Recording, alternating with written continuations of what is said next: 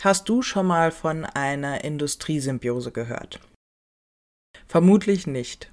In der heutigen Folge werde ich mit der Karina darüber sprechen, was genau unter einer Industriesymbiose verstanden werden kann und warum das gerade für das Unternehmertum einen Mehrwert bieten kann. Herzlich willkommen beim Branding for Future Podcast.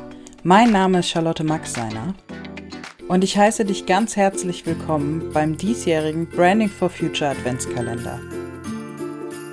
Freue dich auf 24 interessante Türchen, die vollgepackt sind mit inspirierenden Inhalten rund um das Thema Nachhaltigkeit. Ja, wir sind beim zehnten Türchen angekommen. Und den Begriff, den wir besprechen wollen, war ja Industriesymbiose. Mhm.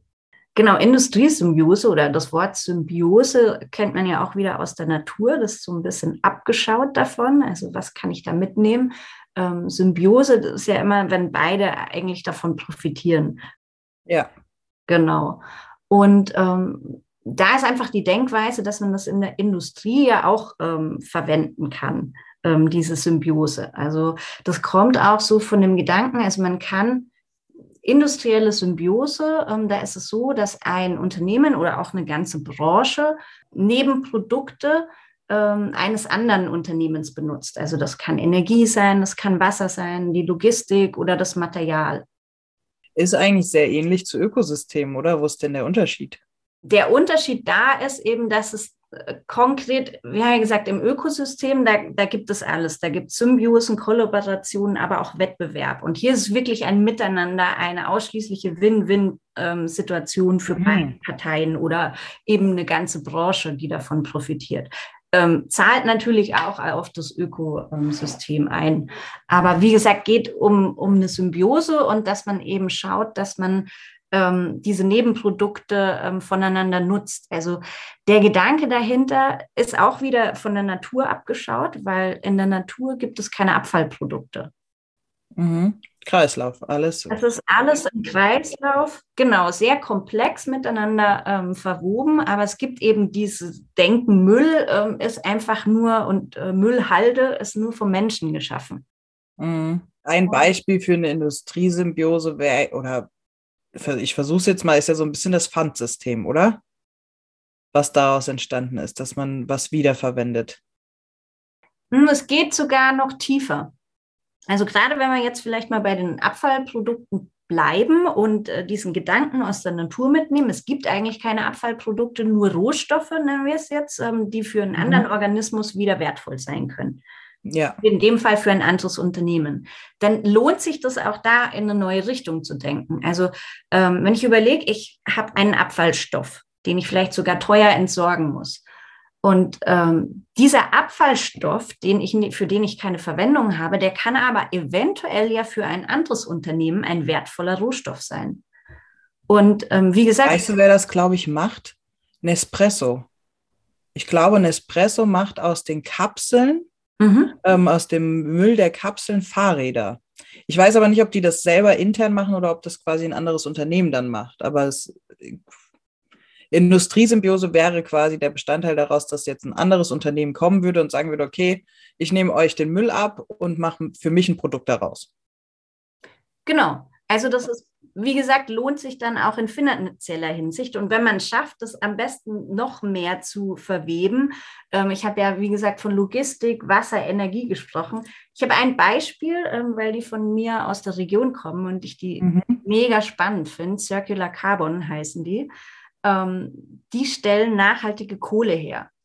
Und mhm. die verwenden zum Beispiel ein Abfallprodukt ähm, von einer Schokoladenfabrik. In dem Fall sind es Kakaobohnenschalen. Und ähm, der Plan ist eben, die, die Fabrik direkt neben der Schokoladenfabrik aufzubauen. Also wir haben dann eine Abnahme auf direktem Weg. Und bei dieser Kohleproduktion aus den Kakaobohnenschalen, da entsteht ein Gas, aus dem wird wiederum Dampf erzeugt und das wird wieder an die Schokoladenfirma zurückgeliefert. Ne, also die, die okay. Energie dann daraus. Und die Kohle, die dann entsteht, die wird hauptsächlich in der Landwirtschaft eingesetzt. Also das ist zum Beispiel als Einstreu wird die verwendet. Ähm, da verbessert die Kohle die Hygiene in Stellen. Ähm, was ich persönlich ganz spannend finde, man kann sie wohl, da gibt es Studien als Futterzusatz ähm, einsetzen, dann senkt sie äh, die Methanemission von Kühen um bis zu 40 Prozent.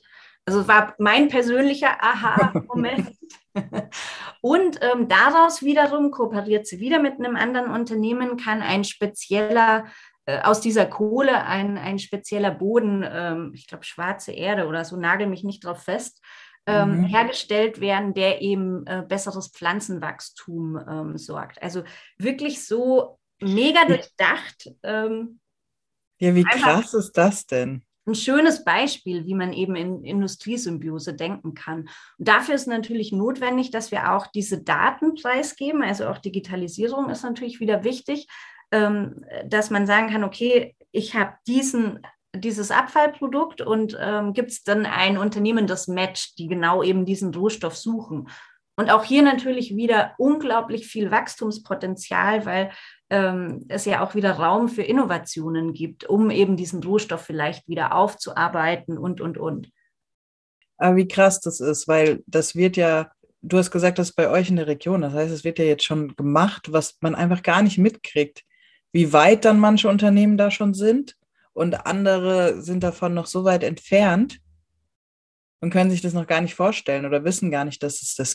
Ich habe ja jetzt selber sehr gestaunt, wie viel man quasi daraus schöpfen kann, wie viele Aspekte damit einbezogen wurden. Ja, es gibt natürlich Menschen, die das schon durch und durch leben und auch wirklich schon jahrelang machen. Ähm, das sind, das sind ja oft so innovationsgetriebene und wirklich idealistisch denkende. Und ich finde es unglaublich einfach so. Und ich, deswegen ja. ist es mir auch immer wichtig, dass wir so ein bisschen offen sind für diese neue Denkweise, weil dass wir uns eben nicht immer so abgekapselt sehen als unser Unternehmen, sondern dass man, dass man sich auch von der Natur so viel abschauen kann. Ne? Wie, die lebt ja. vor, wie alles in einem Kreislauf sein kann kann.